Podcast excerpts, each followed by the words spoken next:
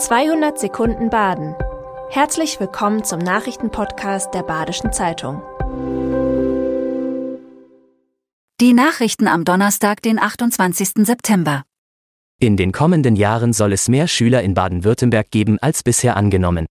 Das haben neue Berechnungen des Statistischen Landesamtes ergeben. Der Lehrkräftemangel könnte dadurch noch weiter verschärft werden. Bis 2035 soll die Anzahl der Schüler um etwa 9% ansteigen. Die neuen Zahlen kommen vor allem durch einen Wiederanstieg der Geburtenrate und zugezogene Flüchtlinge zustande. Das Kultusministerium hat deshalb angekündigt, den Lehrerbedarf neu zu berechnen.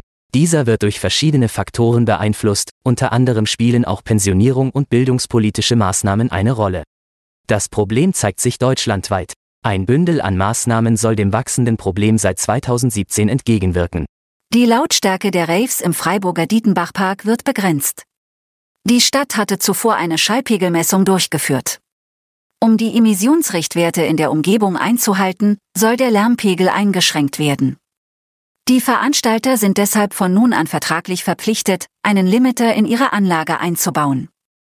Dieser wird von der Stadt gestellt und hält die Lautstärkepegel automatisch. Die Stadt hofft, eine Lösung für den Rest der Saison gefunden zu haben und die konfliktträchtige Lage zu entzerren, so Nachtkulturbeauftragte Christina Mühlbach.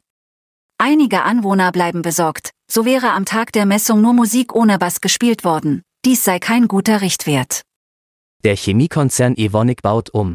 Das Unternehmen soll dadurch schlanker, schneller und internationaler werden, so Chef Christian Kohlmann. Drei Standorte in Europa sollen in neuen Dienstleistungsgesellschaften ausgelagert werden, auch eine neue Verwaltung soll her. Die Umstrukturierung betrifft mehrere tausend Mitarbeiter. Auch der Standort Rheinfelden ist betroffen. Hier soll der Bereich Technologie und Infrastruktur aufgeteilt werden. Zudem werden vorerst nur noch systemkritische Stellen nachbesetzt. Nachdem der Konzern im Juli seine Gewinnprognose senken musste, wurden Sparmaßnahmen angekündigt. Wichtig sei, dass es sich dabei nicht um ein Stellenabbauprogramm handele, so eine Sprecherin des Unternehmens. Im August waren im Ortenaukreis 26 Unternehmen durch die Bauflaute von Kurzarbeit betroffen. Circa 500 Personen wurden in Kurzarbeit geschickt. Insbesondere die Elektro-, Metall- und Stahlindustrien mussten Abstriche machen.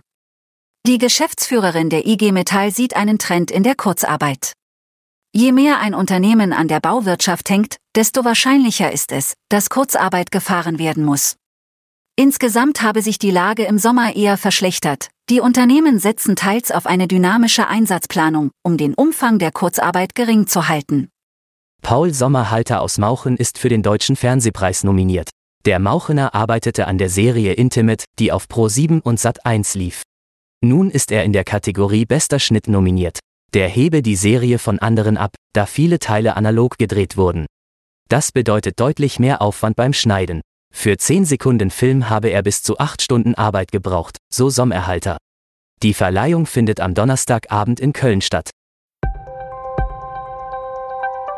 Das war 200 Sekunden Baden. Immer montags bis freitags ab 6.30 Uhr.